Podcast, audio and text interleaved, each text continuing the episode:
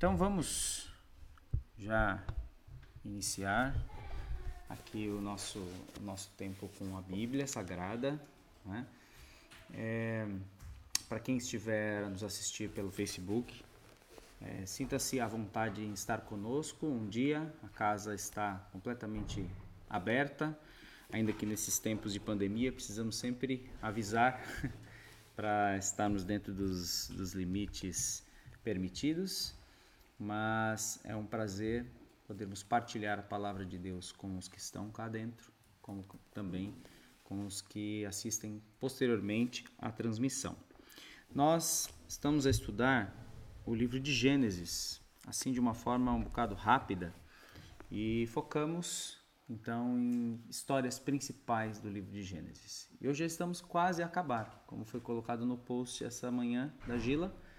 Ah, Estamos já no finzinho deste livro tão incrível. É o livro dos começos, é o livro das origens.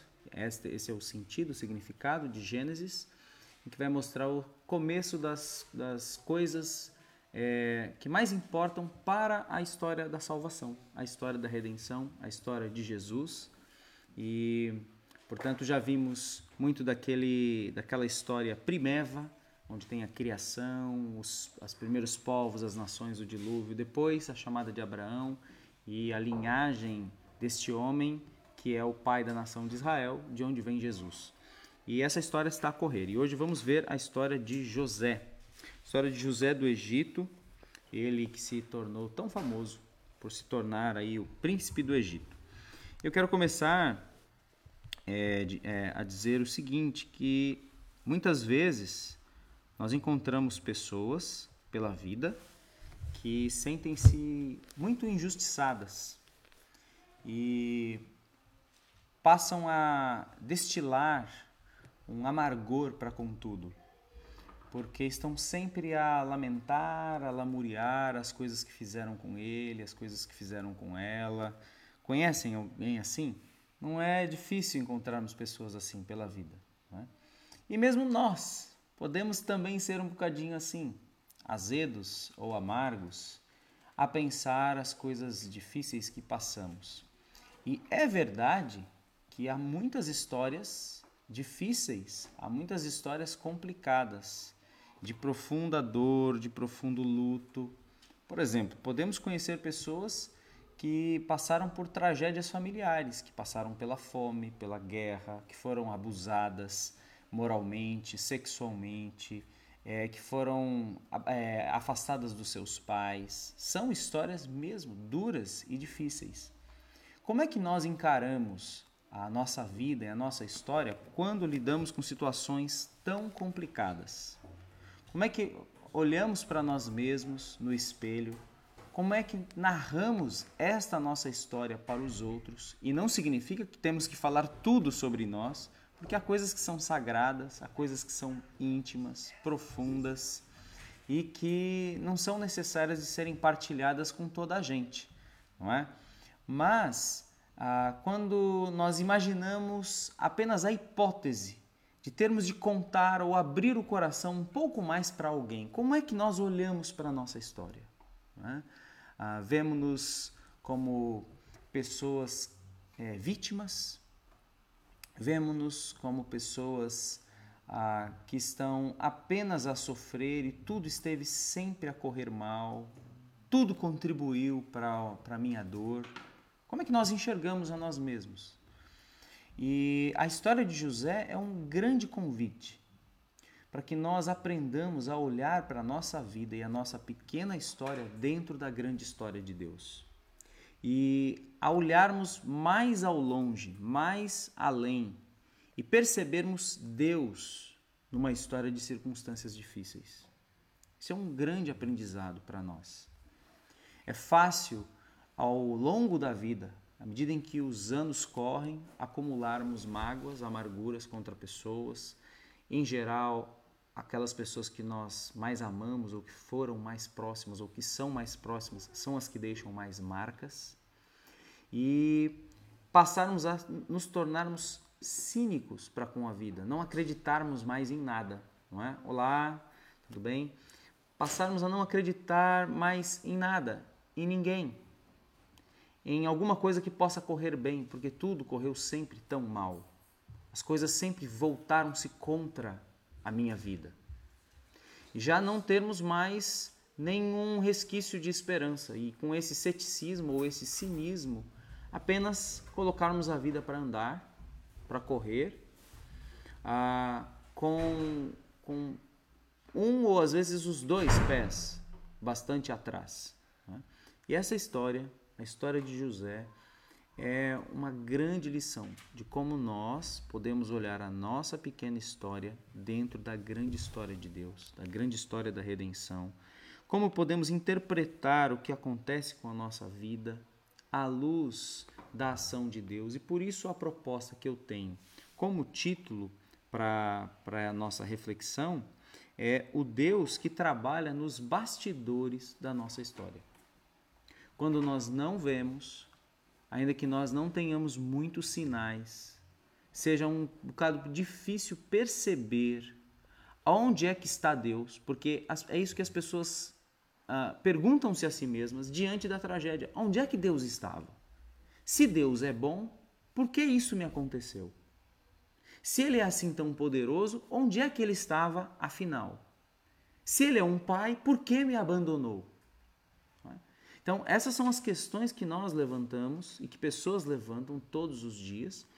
E a história de José ensina-nos a perceber o Deus que age nos bastidores das nossas histórias para escrever a grande história dele em nós e tornar cada um de nós, não simplesmente pessoas felizes, mas pessoas melhores, à luz de quem ele é. Então, a história de José. Vamos lá, essa história abrange muitos capítulos do livro de Gênesis e nós não vamos ler isto agora, mas só para que saibas, estão lá nos capítulos 37 a 50 de Gênesis, com um capítulo 38 no meio, onde conta-se a história de Judá, que é um dos irmãos de José. Quando ele afasta-se para viver em outro sítio e tem filhos e tudo mais. Ah, mas é Gênesis 37 a 50 que narra esta história incrível. E o que vamos perceber é que José também é um tipo de Cristo. Ou seja, o que queremos dizer com isso? É que a história dele aponta para Jesus e ele simboliza um pouco do que Jesus fez de modo perfeito por nós na cruz. Então, por isso, um grande destaque de tantos capítulos nessa história do livro de Gênesis. Como é que vamos fazer aqui para ler? Eu quero convidar-te a ler o Salmo de número 105, temos ali algumas palavras resumidas sobre a história de José. Salmo de número 105. E depois mais um último resumo em Hebreus, capítulo 11. Então vamos lá. Salmo número 105. Olha lá o que diz então esse salmista que convoca o povo de Deus a louvá-lo pela sua ação na história de Israel. E acredito que aqui está um pouco do teor que temos de resgatar para a nossa vida que é percebermos como Deus age e anuncia os seus feitos é, nas diversas ah, situações que ocorrem em nossa vida, em nossa história. Olha aí, Salmo 105 diz assim o verso de número 1: Rendei graças ao Senhor, invocai o seu nome, anunciai seus feitos entre os povos. Cantai-lhe, cantai-lhe louvores, falai de todas as suas maravilhas. Note que o salmista está a convocar ao louvor. Gloriai-vos no seu santo nome. Alegre-se o coração daqueles que buscam o Senhor. Buscai o Senhor e a sua força, buscai sempre a sua face. Lembrai-vos das maravilhas que ele tem feito, dos seus prodígios e dos juízos que proferiu. Vós, descendência de Abraão, seu servo, vós, filhos de Jacó, seus escolhidos. Ele é o Senhor nosso Deus, seus juízos estão em toda a terra. Ele se lembra para sempre da sua aliança, da palavra que ordenou para mil gerações. Neste verso, pensa no que Deus disse a Abraão, depois confirmou a Isaac, seu filho, depois a Jacó, o seu neto, e que vai estender-se à história de José, o seu bisneto. Verso 8. Ele se lembra para sempre da sua aliança, da palavra que ordenou para mil gerações, da aliança que fez com Abraão e do seu juramento a Isaac, que ele confirmou a Jacó por meio de estatuto e a Israel por meio de aliança eterna, dizendo: A ti darei a terra de Canaã como porção da vossa herança. Quando eles ainda eram nela estrangeiros, em pequeno número e de pouca importância, andando de nação em nação, de um reino para outro, não permitiu que ninguém os oprimisse, e por amor a eles repreendeu reis, dizendo: Não toqueis nos meus ungidos e não maltrateis meus profetas. Enviou fome sobre a terra, retirou-lhes todo o alimento que os sustentava. Aí é a história de José já no Egito, ok? A partir deste verso, verso 16. E começa aí, ó, 17. Enviou um homem adiante deles, José, que foi vendido como escravo Feriram-lhe os pés com correntes e o prenderam a ferros, até o tempo em que sua palavra se cumpriu. A palavra do Senhor o provou. O rei mandou soltá-lo, o governador dos povos o libertou. Fez dele senhor do seu palácio e governador de todo o seu patrimônio, para dar ordens aos príncipes conforme quisesse e ensinar a sabedoria aos anciãos. Então Israel entrou no Egito e Jacó peregrinou na terra de Cã. Então, aí um pedacinho da história de José que vamos lembrar bem agora ao revisitarmos esses capítulos do livro de Gênesis. Bem, a, a história narra então, a partir do capítulo 37, José com 17 anos de idade. Ele era um dos 11 filhos de Jacó que depois tornaram-se doze quando nasceu o seu irmão Benjamim. E aí tornou-se um dos doze filhos de Jacó. Né? Então, ele, ah, José, aos seus 17 anos, era o filho da velhice de Jacó, era o filho preferido. Interessante que há alguns erros repetidos na família de Abraão. Né? Isaac tinha o seu preferido, ah, e depois temos aí Jacó com o seu preferido também, que era José. E ele deu uma, uma túnica de mangas compridas, coloridas para o seu filho, e aquilo gerou uma grande inveja nos seus irmãos. O capítulo de número 37 de Gênesis vai dizer que seus irmãos passaram a odiá-lo e pensaram até mesmo em matá-lo. Temos de lembrar que aquela cultura valorizava muito o filho mais velho era aquele que tinha o direito de primogênito.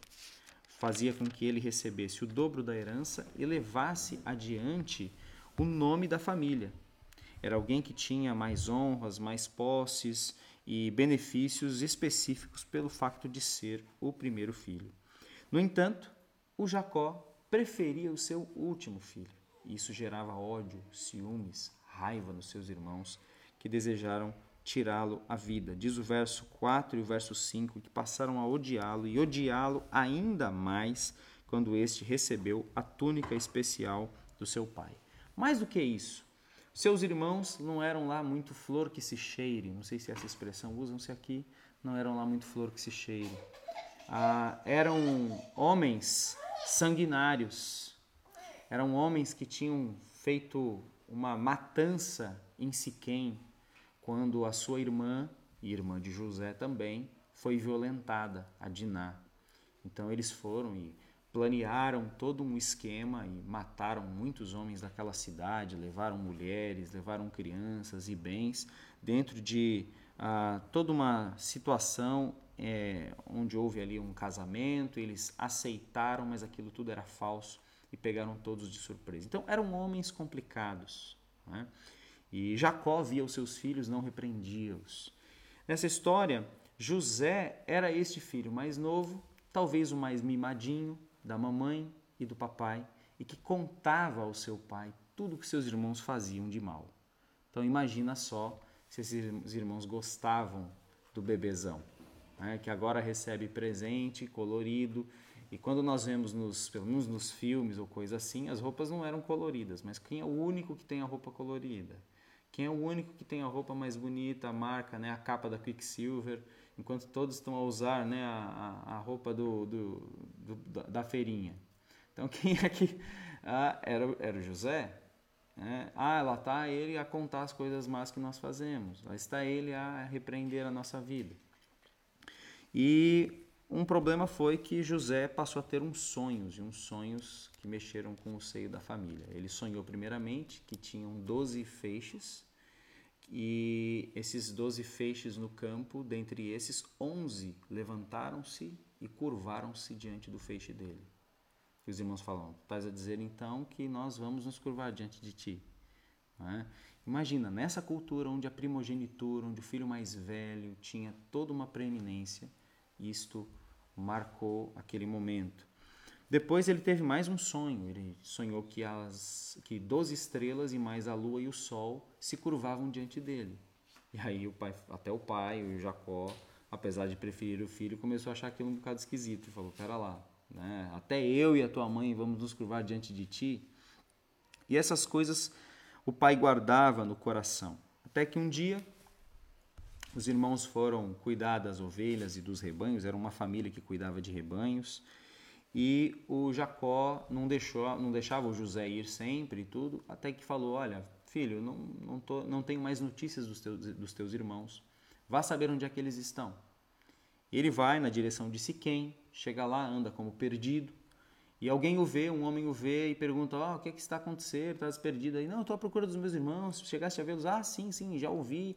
E eles disseram que iam para Dotã. Lá vai José para Dotã. Quando ele aparece no horizonte, seus irmãos conseguem reconhecê-lo pelo seu andar e começam a conversar e dizer: Ó, oh, lá vem o sonhador. Vamos acabar de uma vez com, por todas com a vida dele? Essa história de ele sonhar de que nós vamos nos curvar diante dele, quem sabe nós vamos colocar agora uma lição nesse, nesse garoto, nesse moleque. E pensaram em matar José enquanto ele vinha a caminho. E talvez os irmãos pensassem: ó, lá vem aquele dedo duro que vai contar tudo para o nosso pai, todo o mal que nós fazemos para o nosso pai. Nisso os irmãos conversam entre si. Rubem, que é o mais velho, fala: Não, pera lá, não vamos matá-lo, não vamos sujar nossas mãos de sangue, não é preciso isso e resolvem jogá-lo num poço vazio, sem água, e assim eles fazem. Arrancam a sua capa, rasgam a sua capa, jogam num poço fundo, sem água, e vão comer. Nesse meio tempo, Rubens sai e Judá tem uma ideia quando ele vê uma caravana de midianitas a passar por ali e fala: Olha, por que, que nós não vendemos o nosso irmão como escravo? Assim não precisamos matá-lo, não precisamos sujar as nossas mãos de sangue. E assim eles fazem. Eles retiram o menino de lá, esse adolescente jovem de dentro daquele poço, entregam para os midianitas que iam vender especiarias no Egito e por 20 ciclos de prata. Ah, então aquele jovem vai, e esta é uma, uma ideia muito interessante porque lembra-nos como o Judas Iscariotes vendeu Jesus por 30 moedas de prata.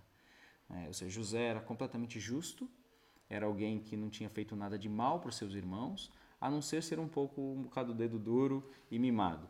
Mas assim seus irmãos fazem, por 20 ciclos de prata o entregam. Quando Rubem chega, fica desesperado, que era o irmão mais velho, e fala: Meu Deus, o que vocês fizeram? E eles têm uma ideia: matam um animal, sujam a capa dele com sangue e mandam homens entregar lá para o pai dele, para Jacó. E o Jacó pensa: O quê? Meu filho foi despedaçado por um animal eu fui o culpado, eu não, não, confiei nos meus outros filhos, eu tive que enviar José para verificar o que eles estavam a fazer e no final das contas eu sou o culpado pela morte do meu filho. E o capítulo 37 termina de uma maneira dramática, a dizer que Jacó recusou-se a ser consolado. Ele rasgou suas roupas, vestiu-se de roupa de saco, lamentou seu filho por muitos dias, e todos os seus filhos e todas as suas filhas levantaram-se para o consolar. Agora imagina como seria essa cena dos outros irmãos, os dez irmãos, a tentar consolar o pai pela morte que não existiu, que eles sabiam que tinham vendido o irmão para o Egito. Que mentira! Quantos fantasmas que eles estavam a carregar, quantas histórias falsas. E imagine o que são dez pessoas, irmãos de sangue, combinarem a mesma mentira por anos. Foi isso que eles estavam a fazer. O pai a chorar desesperadamente, a rasgar as suas roupas, a recusar ser consolado e os irmãos olharem uns para os outros e dizer: esse segredo não sai daqui, nós não vamos contar. É? Então o pai diz: Na verdade, com lágrimas descerei ao meu filho até o túmulo. E o seu pai chorou assim por ele. Bom, José chegou ao Egito e a casa de Potifar, oficial do faraó, que era um capitão da guarda. No capítulo 39, a história continua. Vai dizer então que ele chegou na casa desse homem e esse Potifar, que o comprou como escravo, colocou dentro da sua casa. Ele era um homem importante, um grande militar, quem sabe o chefe dos exércitos, o chefe da, de toda a parte da a, bélica e de guerra de, do Egito. E o que diz o, o capítulo 39 algumas vezes: Mas o Senhor estava com José. Isto é um segredo impressionante. Uma grande injustiça. Imagina a dor de ser traído, de estar no fundo de um poço a gritar para os seus irmãos: Ei, por favor, tirem-me daqui. E de repente o que é que estão a fazer? Estão a me vender. E lá no texto de Salmos, lembra o que disse? Que colocaram o que? Ferro nos seus braços, nos seus pés e no seu pescoço. Imagina ele ser preso com correntes, um menino de 17 anos que não havia feito absolutamente nada. Mas a Bíblia diz que o Senhor estava com José. E aí nós perguntamos, mas espera, quer dizer que as pessoas que são de Deus também sofrem? Quer dizer que as pessoas que, que Deus está com elas sofrem injustiças? podem padecer de um mal sem merecer? Ah, sim, sim. Quer dizer que o fato, o facto de eu ser uma pessoa correta de caráter, de eu estar a andar direito e na linha, não, não protege-me de pessoas fazerem mal comigo. É, é isso mesmo. É? é isso que aconteceu com Jó, é isso que aconteceu com Jesus, é isso que acontece com o povo de Deus. Nós estamos nesta vida neste mundo, um mundo marcado pelo pecado. E qual é a nossa tendência? A culpa é de quem? De Deus. Deus, onde é que o Senhor estava? Deus, onde é que o Senhor está? Por que, que o Senhor deixou isso acontecer? Mas, na verdade, temos de aprender que vivemos num mundo onde essas coisas estão acontecendo constantemente, é? por causa do pecado, e Deus não é o responsável pelo pecado, certo? Bom, com isso, Deus o abençoa e faz dele o assessor deste grande militar, de modo que ele não preocupa-se com mais nada na casa, entrega tudo nas mãos de José, porque ele sobe de poço, sobe de poço, ganha fiabilidade, confiança, credibilidade na casa de Potifar. E Potifar nem precisa preocupar-se com mais nada a não ser com a sua própria comida. Apenas ele está com fome, ele vai lá, abre o prato e come alguma coisa. Agora, nessa história, a mulher de Potifar olha para José e vê que ele é um rapaz bonito um rapaz assim interessante. E começa a dar em cima dele. E fala: Olha, tens de te deitar comigo. E José recusa, foge dessa mulher por vários dias. E até que um dia ele entra na casa para os seus serviços, não há homem algum, essa mulher puxa José. E José foge dela e fica na mão dela a capa de José, a túnica de José. Ele diz para ela até o seguinte: Como poderia eu cometer este grande mal e pecar contra Deus? O meu senhor, teu marido, deu todas as coisas aos meus cuidados, só de ti é que eu não posso porque tu és a esposa dele. Mas como eu poderia cometer este grande mal e pecar contra Deus? A consciência de José está muito clara. Existe certo e errado, existe pecado. Um homem que conhecia a Deus, mesmo tão longe de casa, mesmo tão longe dos pais, ele não está ali protegido por Abraão, Isaac e Jacó, mas ele tem consciência. Imagina o que é quando filhos nossos vão para a universidade, por exemplo, vão morar longe de nós, mas guardam a palavra de Deus no seu coração. É isso que é o nosso desejo. Que os filhos vão se embora, mas a Bíblia e a verdade de Deus fiquem no coração deles. E aí está José com uma consciência de quem é Deus. Nessa história, ela espera o marido chegar em casa e o que, que ela diz? Ah, o José, esse escravo hebreu aí, trouxe uma tragédia, uma vergonha. Por quê? Ele chegou aqui, deu em cima de mim e quando eu gritei, ele correu. E pronto, fiquei aqui com a túnica na minha mão. O marido acreditou nela e o que aconteceu? José vai parar na prisão dos prisioneiros do rei.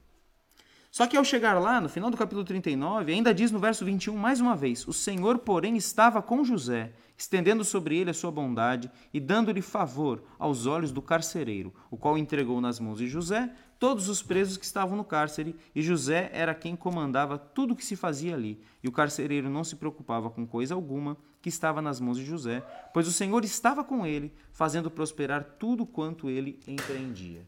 Então, o Senhor estava com José nas injustiças, O Senhor estava com José nesses males, nessas circunstâncias difíceis, nas traições, nas mentiras, nas histórias más e erradas e falsas que levantaram-se contra ele. O Senhor estava com José. Então, numa primeira pausa, dá para dizermos o seguinte aqui: mesmo quando as coisas não estão a correr bem na nossa vida, mesmo que elas não estejam a correr bem, mesmo que pareça que tudo esteja já a, escoar das nossas mãos, ainda assim, se nós andarmos com Deus, podemos ter a certeza de que o Senhor está conosco nessas horas. Nas horas difíceis, nas horas ah, em que parece que tudo ah, é uma conspiração contra nós e a nossa história. Opa! Pronto. Leonor, não era para ligar agora a TV? Tô brincando. Então, José vai parar na prisão e fica por lá. Ali na prisão é abençoado, o carcereiro o coloca como chefe dos presos, e ele um dia conhece dois oficiais do rei, Faraó, que maltratam o rei e cometem uma ofensa contra o seu senhor, o rei do Egito, param lá. Quem são? É o padeiro-chefe do Egito e o copeiro-chefe do Egito. Pessoas muito importantes. O primeiro porque fazia doces. Imagina, as bolas de Berlim do Egito, como que eram? né? Que faziam né, os doces conventuais do Egito. Ah, e por isso era alguém muito importante, sem dúvida alguma, para o faraó. E o outro era o copeiro, que era quase como um conselheiro. Ele tomava o vinho antes do rei. Se estivesse envenenado, era ele que morria e não o rei. Então, por isso a importância de um copeiro.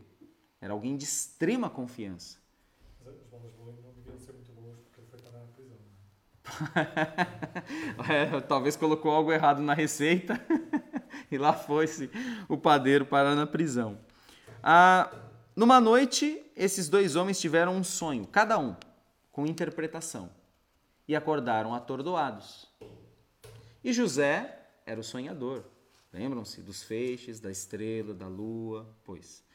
E José pergunta para eles: por que vocês estão assim? E eles dizem: Olha, primeiro diz o copeiro: Eu sonhei que tinha uma grande videira com três ramos. Eu estava com o copo do rei na mão e espremi aquelas uvas e entreguei na boca do rei. Então o José já falou: Olha, o Senhor é o que revela sonhos. E ele diz assim: ah, Esta videira e esses três ramos significam três dias. Em três dias serás colocado de novo na presença do rei e serás ah, de novo tomado, colocado no teu posto. O padeiro, ao ver a história favorável, ficou feliz e falou: Ah, eu quero contar a minha história também. também quero coisa boa para mim. O padeiro contou: tinham três cestos de pães na minha cabeça só que o de cima tinham as, as maiores delícias dos confeitos das, das padarias, das confeitarias do Egito e as aves comiam esses pães lá em cima. E o que foi que o, o José falou? Ora, no teu caso é em três dias também é a mesma coisa. Três cestos, três dias. Mas a única coisa é que o faraó vai ah, enforcar a tua cabeça e as aves vão te comer. E foi exatamente isso. Em três dias, o copeiro volta para a presença do rei. Só que José disse para o copeiro o quê? Lembra-te de mim quando estiveres bem. Peço-te que tenhas compaixão de mim, falando de mim ao Faraó, e tira-me deste cárcere, porque na verdade fui roubado da terra dos hebreus, e aqui também nada fiz para que me pusessem nesta prisão. No final, uh, o copeiro vai lá para a presença do rei, volta a ganhar o seu salário, a fazer tudo, mas esquece de José. Passam-se dois anos. E o faraó tem o perturbador sonho que ninguém consegue né, interpretar e tudo. E o copeiro lembra: ah, tem um hebreu lá, no escravo, na prisão, que ele revela sonhos. Ele que revelou o sonho para que eu pudesse voltar ao, à tua presença. E o que acontece? O farol fala: chame ele imediatamente. Ele faz a barba, prepara-se, apresenta-se na presença do rei, diz que é o Senhor que revela sonhos, que vai tentar fazer isso. E o rei diz para ele: Olha, eu sonhei que tinham sete vacas gordas, lindas, maravilhosas, e elas pastavam junto aos juncos. De repente vieram, subiram sete vacas magras, raquíticas, feíssimas, horrorosas, e elas devoraram as sete vacas gordas sem ficarem gordas elas mesmas. No final dessa história, mais um sonho eles ah, o farol teve, que era dos, dos feixes de trigo, se não me engano, ah, ressequidos, estavam feios, eram isso? Eram, eram, eram, eram feixes também? Deixa eu ver aqui. Espigas, espigas de trigo que estavam feias, ressequidas pelo vento e tudo mais, e de repente vieram sete, ah, sete espigas primeiro bonitas e as feias vieram e engoliram as bonitas. Qual é o significado desse sonho? José disse: Olha, o sonho falam sobre a mesma coisa, tiveste duas vezes, é porque o Senhor já decretou e vai começar já. E diz: serão sete anos de muita prosperidade, que serão sucedidos de sete anos de muita fome, como nunca se viu, e essa fome vai ser maior do que todo o período de prosperidade. E José dá logo um plano para ele. O que é que tu tens de fazer? Encontrar um homem muito inteligente, administrador importante, confiável em toda a terra do Egito, que vá fazer a gestão deste período de fome e este período de fartura. E ele tem que guardar sempre 20% de toda a colheita e armazenar isso para passar por todo o período de fome sem que ninguém sofra. E aí o faraó fala: Olha, quem que é esse homem? Quem pode ser? Fala com seus conselheiros, fala: És tu mesmo. E nesse ponto, José então sai do, daquele momento de profunda injustiça, de ter sido vendido pelos irmãos, traído, ter é, tido uma história de mentira que levou à prisão, toda aquela história. Deus o exalta, o coloca com roupas especiais, ele torna-se o segundo homem do Egito com um anel e tudo mais, e carruagem de Faraó, passa a cuidar de todas as coisas e torna-se o segundo homem mais importante daquele império, um império tão importante nessa, na, na história do mundo. E José passa a fazer exatamente o seu plano, a separar 20% das produções em armazéns, em cidades espalhadas por todo o Egito. Ele chega a parar de contar, no início ele usa contabilidade, usa o Excel, é amigo do Nuno, começa a fazer tudo isso. Chega um ponto que tem tanto, tanto, tanto que ele para de contar, porque tem muito trigo, tem mantimento para toda a gente, para abastecer não só o Egito, mas povos que iriam vir depois para buscar alimento na fome. E é nessa história que volta-se o foco para Jacó e os seus filhos seus 11 filhos. Agora tem mais um filho lá, não é? Tem o Benjamim, que é o irmão de José, mais novo. Estão todos na terra de Canaã, vem a fome, onde é que vão buscar comida? O Jacó fala: ouvi dizer que o Egito tem trigo. E aí vão lá os irmãos.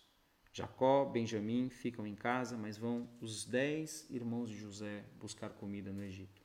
E ali eles procuram comprar aquilo. O José que está ali vestido de egípcio, que recebeu um novo nome, nome de Zafenate Paneia, que tem uma esposa é, egípcia, que é a filha de um sacerdote de um deus lá. Este José, que é um homem de Deus, que tem filhos durante esse tempo, tem dois filhos. O primeiro chama-se Manassés, o segundo chama-se Efraim. É interessante porque o primeiro filho dele, ele dá um nome egípcio, Manassés. Deus me fez esquecer daquilo que eu sofri. E depois o segundo filho lhe dá um nome hebraico, que é Efraim. É? Então, muito interessante essa relação. Parece que num primeiro momento ele assume-se como egípcio, mas depois está ali a raiz dele hebraica é? a, a falar. Ou seja, ele é um homem é, que tem uma identidade lá atrás, tem uma história lá atrás, que está fora do Egito. E em meio a tudo isso, ele reconhece os irmãos. Os irmãos chegaram, vão buscar comida. Só que os irmãos não o reconhecem. E o que acontece ali e no decorrer dessa história? Pelo menos por três vezes eu pude perceber, os irmãos se prostraram diante dele, porque ele era o homem mais poderoso do Egito. Lembram-se dos sonhos? Aconteceram. Né? Os irmãos se dobraram diante dele, foram buscar comida. E aí José cria aí algumas armadilhas. O que é que ele faz? Ele faz o dinheiro que eles pagaram voltar para a boca dos sacos. Né? E aí esses homens estão a voltar no meio da noite olham lá, o dinheiro está lá. Meu Deus do céu, o que, que vai acontecer? O que, que né? o que, que vai fazer? Então, esses homens voltam ah, para a casa do seu pai, precisam retornar para comer outra vez depois que passa-se um tempo, e eles resolvem pagar em dobro. O pai dele fala: Olha, o dinheiro veio de volta, agora vocês vão lá e paguem a conta antiga, porque o dinheiro voltou nos sacos primeiros, paguem outra vez e comprem mais alimento. E nessa história José pede para ver o seu irmão, seu, seu irmão mais novo, é, diz que aqueles homens são, são ah, espiões, que estão ali como espiões, e tem toda uma trama aí muito interessante até ele revelar-se como o José, os seus irmãos. É? Isso acontece como? Os irmãos vão embora, ele mais uma vez coloca o dinheiro na boca né, dos sacos e coloca o copo de prata dele, o copo que ele come, dentro do saco do seu irmão menor, né, o, o Benjamin. E aí ele envia os, os policiais dele para que vão investigar no meio do caminho. oh, vocês são espiões sim, deixa eu abrir os sacos, onde é que está o, o, o, copo de prata do meu senhor e tal. Eles tinham tido um jantar antes de ir embora, junto com José. Ah, chega lá, eu vou abrir os sacos e ver com quem que está o, o, o, meu, a minha taça de prata. Com quem tiver, este vai morrer. Quando abrem os sacos, está tá justamente no saco de quem? Do seu irmão de sangue, de pai e de mãe, que era o Benjamim. Pronto, eles entram em desespero. Em todo esse tempo, os irmãos estão sempre a falar: Meu Deus, o que é que vai acontecer conosco? Isso está acontecendo por quê? Porque nós erramos com o nosso irmão, porque há tantos anos atrás nós vendemos o nosso irmão. Em tudo isso, eles voltam. José revela-se a eles. E olha o que diz então no capítulo de número 45. E é tão interessante o que José fala aqui. Ó. Capítulo 45 de Gênesis.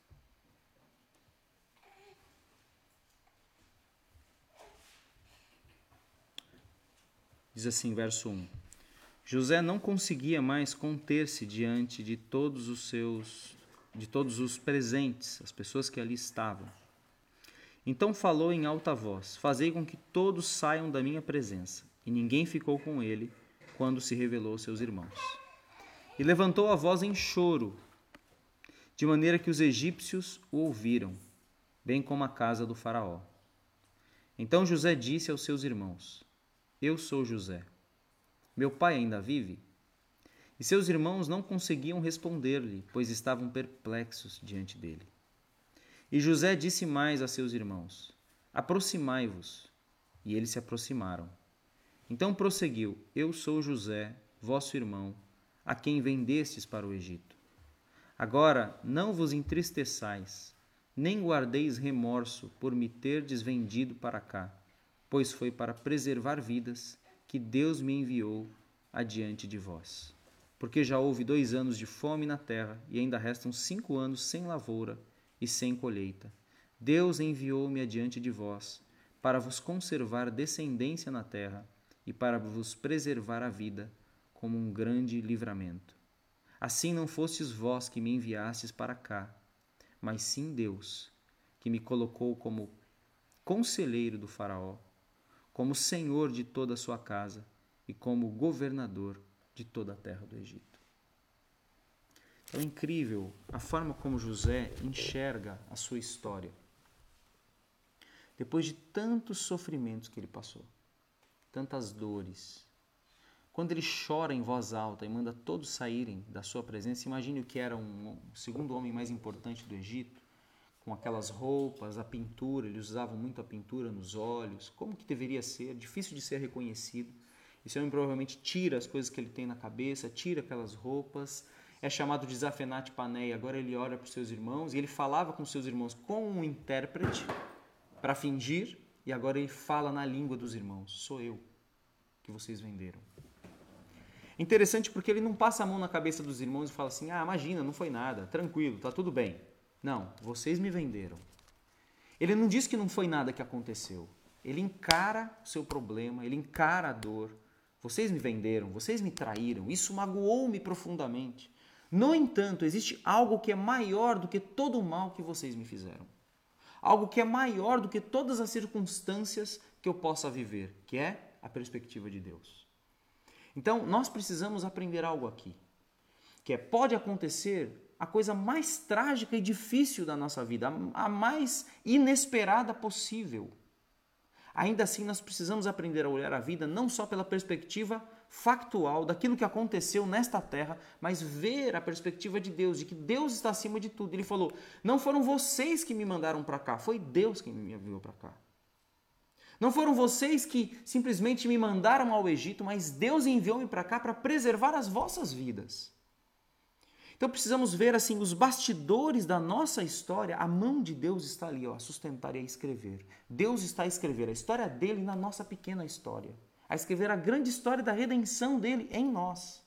Isto é algo incrível, porque nem sempre vamos entender, nem sempre vamos perceber o que está a acontecer, nem sempre vamos conseguir discernir aquilo que está a ocorrer ao nosso redor, nas circunstâncias duras, adversas, injustas, ruins, que nós possamos julgar e dizer: por quê? Mas Deus está ali, a sustentar.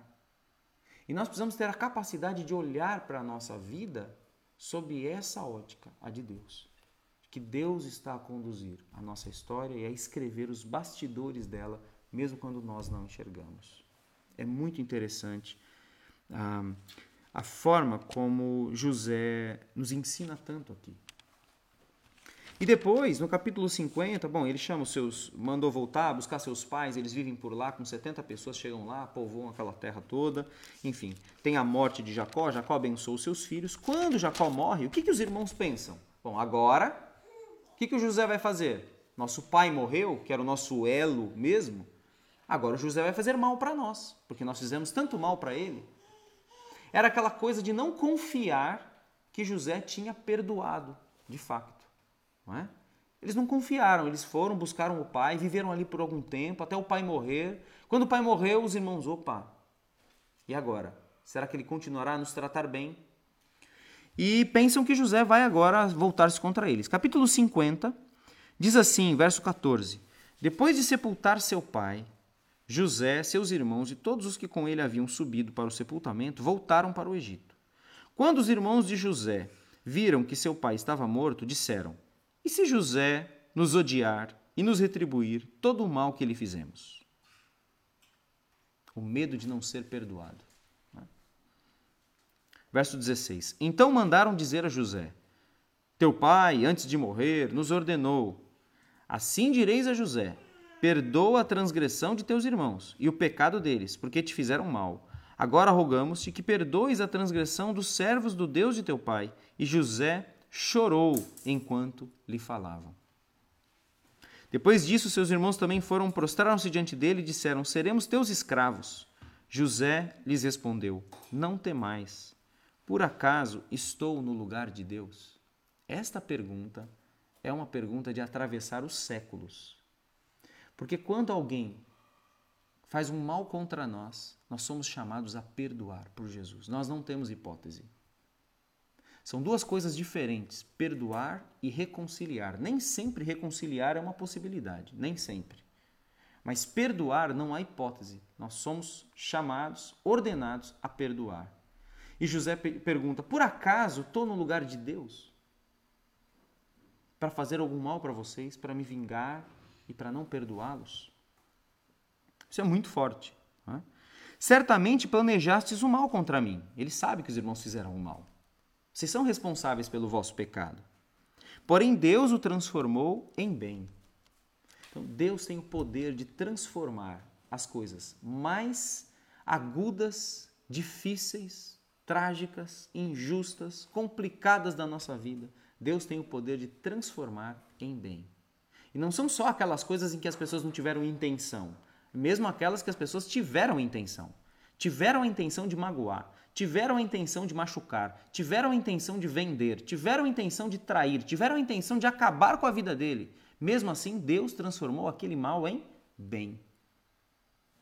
Porque José confiava em Deus todo o tempo.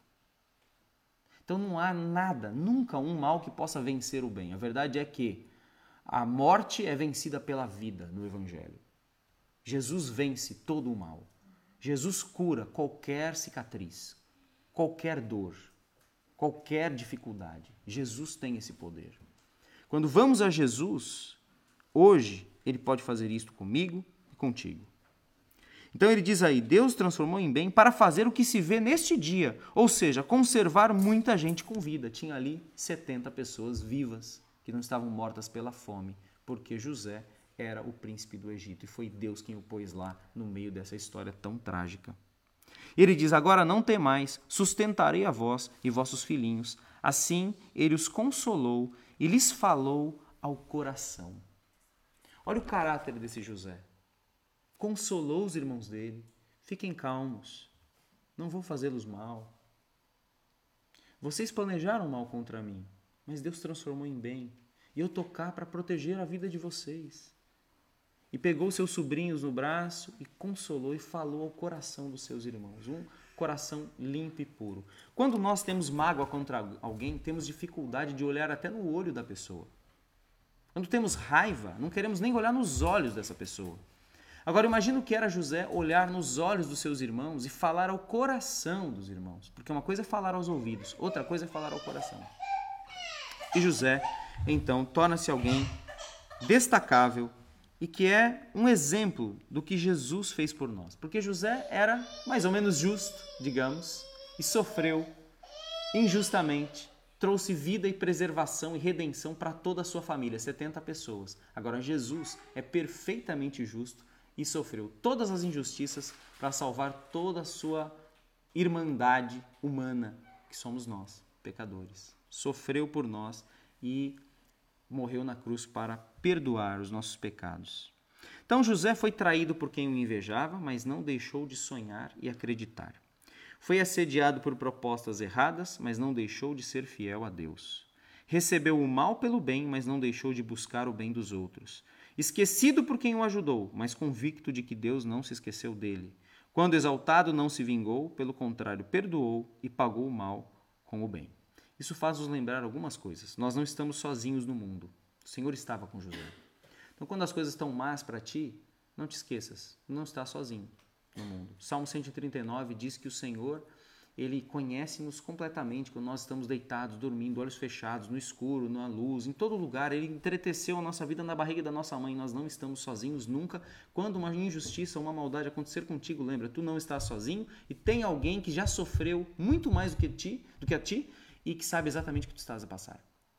Ele é solidário com o teu sofrimento, com a tua dor. Todas as coisas cooperam para o nosso bem, diz a Bíblia, Romanos 8, 28, que todas as coisas cooperam para o bem dos que amam a Deus.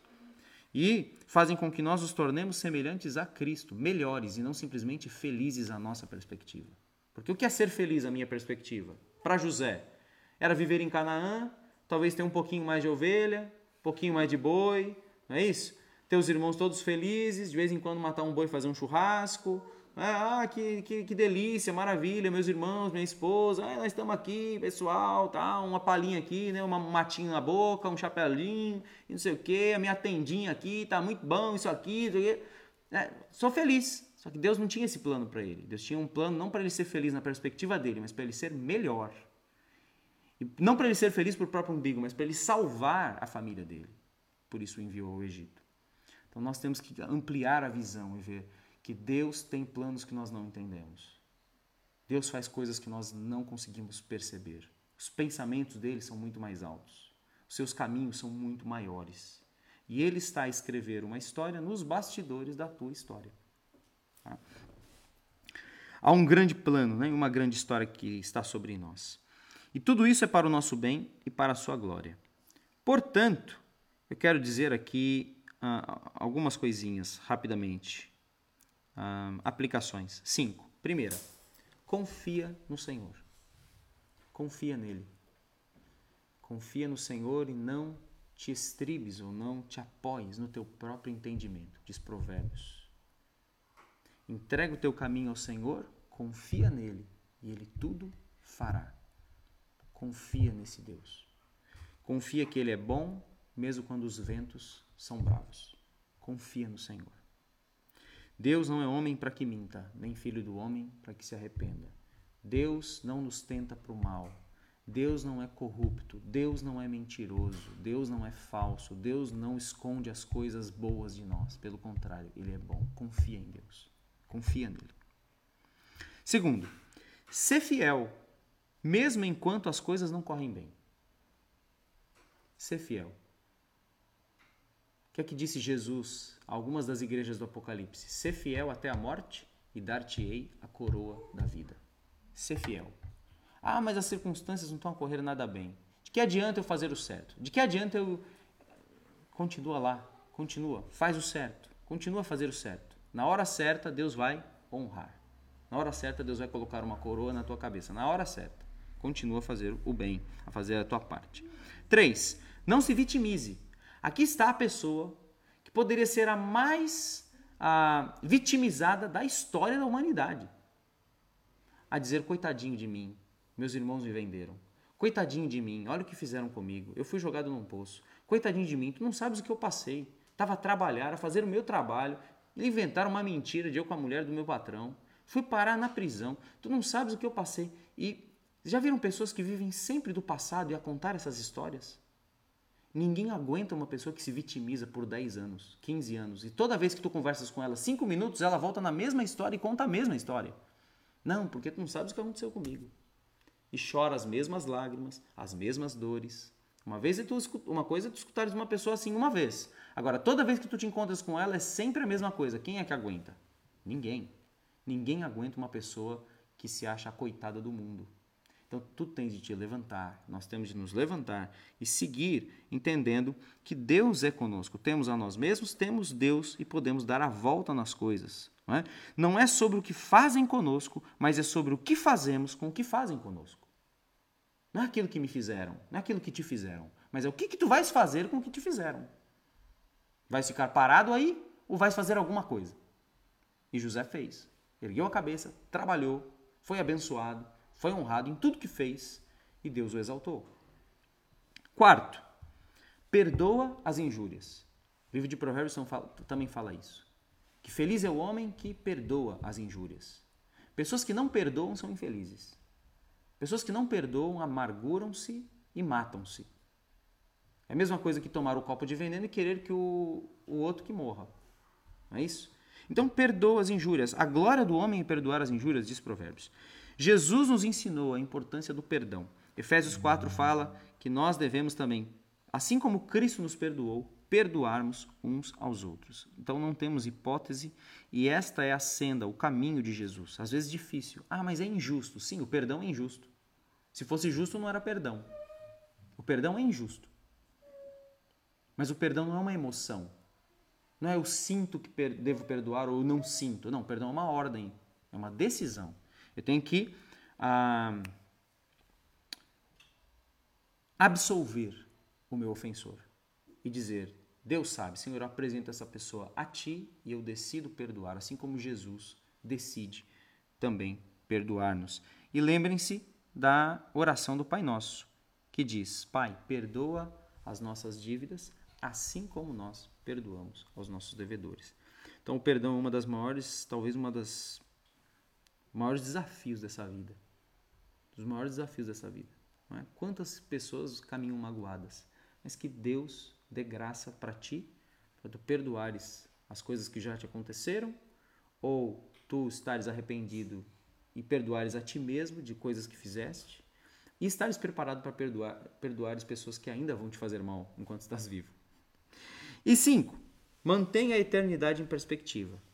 A grande história de Deus é o que mais vale e não a tua pequena história.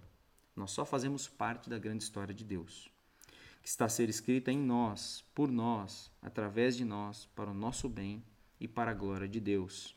O que acontece ao final disto é que José pede para que os ossos dele sejam levados do Egito. Eles sepultem, os, levem os ossos de José para a terra que Deus iria levá-los, porque José tinha dentro dele um, uma esperança de que ele não era do Egito ele não era dali. E que quando Deus visitasse o povo ali no Egito, eles iriam para a terra prometida, a terra de Canaã, e José queria ser sepultado entre o povo de Deus. Ele tinha em vista de que ele não era um egípcio, não era a história dele ser um homem rico e o segundo mais importante do Egito, mas a história dele tinha que estar dentro, conectada com a história de Deus. Nós temos que também viver conectados com a grande história de Deus, tendo a eternidade em perspectiva que é que Deus quer? O que Deus está fazendo nesse mundo? Eu quero fazer parte do que Deus está fazendo nesse mundo. Não é sobre eu ser importante, mas é sobre eu fazer parte dos planos maiores de Deus, da escrita maior de Deus. O livro de Gênesis termina com a história de José. Nós vamos ainda conversar sobre esse livro uma última vez na próxima semana, mas ele ensina-nos tanto sobre a fidelidade de Deus, ensina-nos tanto sobre esse Deus que escreve ah, nesses bastidores, nessas linhas tortas que somos nós nós podemos pedir a Ele que, Senhor, olha, o que está escrito pelos meus dedos, que foi escrito com lápis ou com caneta, ou seja o que for, só Tu tens o poder de apagar certas coisas, só Tu tens o poder de reescrever certas coisas, de arrumar a minha letra errada e de tomar esse, essa caneta nas mãos e escrever coisas ainda muito mais lindas que eu jamais imaginei. Então, para isso, temos que entregar a nossa vida a Deus. É? Jesus é, chama-nos a isso, a entregarmos a vida para Ele e Ele pode escrever mais e mais essa história. Então confia em Jesus e entrega o teu caminho a Jesus. Amém? É isso. Deus nos abençoe. Ah, e eu espero que tu que estás aí no, na internet também tenha sido de alguma maneira é, tocado por Deus nesta história incrível que é a história de José. E convidamos-te a vir estar conosco e conhecer-nos pessoalmente. Um grande abraço e fique com Deus.